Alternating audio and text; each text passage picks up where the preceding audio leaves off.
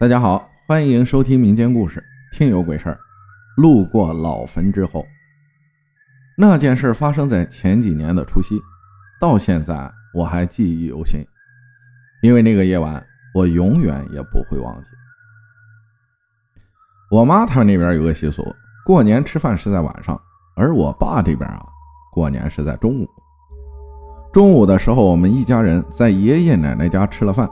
走了过年的流程，到了晚上，因为爸爸还要去叔叔伯伯那边吃饭，所以没有陪我妈去。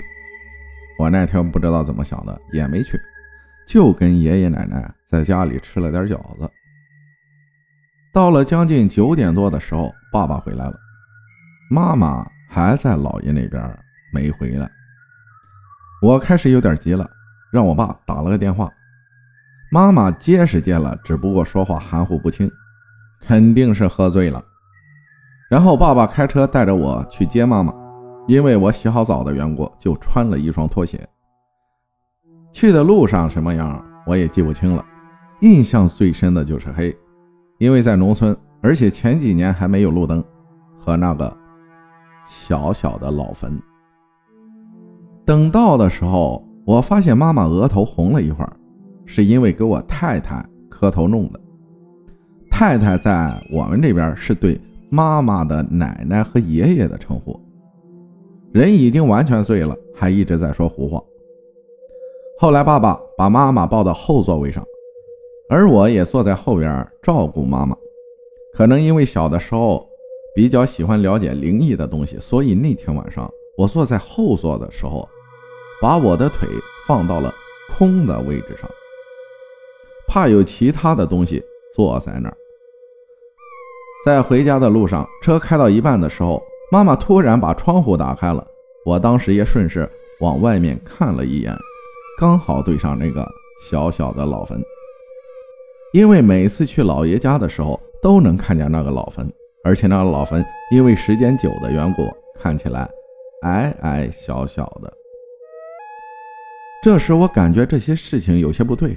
就立马把窗户给关上了，关上之后就开始感到一阵刺骨的凉，那股凉意就停留在我放在空座位的腿上，我也没敢动，也没说什么。一路到了家，当爸爸把喝醉的妈妈抱回家的时候，我妈说了一句我这辈子都不会忘记的话，她指着刚下车的我背后说：“你们别跟着我。”我不跟你们走。而从车到家的那一段不到二十米的路，是我这辈子走过最漫长的路。等到了家里，爸爸叫妹妹把门关上，而妈妈嘴里还一直重复着同样的话：“别跟着我，我不跟你们走。”后来的事情我就不知道了，因为爸爸叫我上楼睡觉去了。当时我也害怕，也就没多犹豫。下面的事情是听爸爸说的。后来他打电话给姥爷，姥爷骑摩托车过来了，爷爷奶奶当时也来了，而且来的时候还折了一把桃树枝。到了后半夜，他们几个人开着车带妈妈去村里面的医生家看看。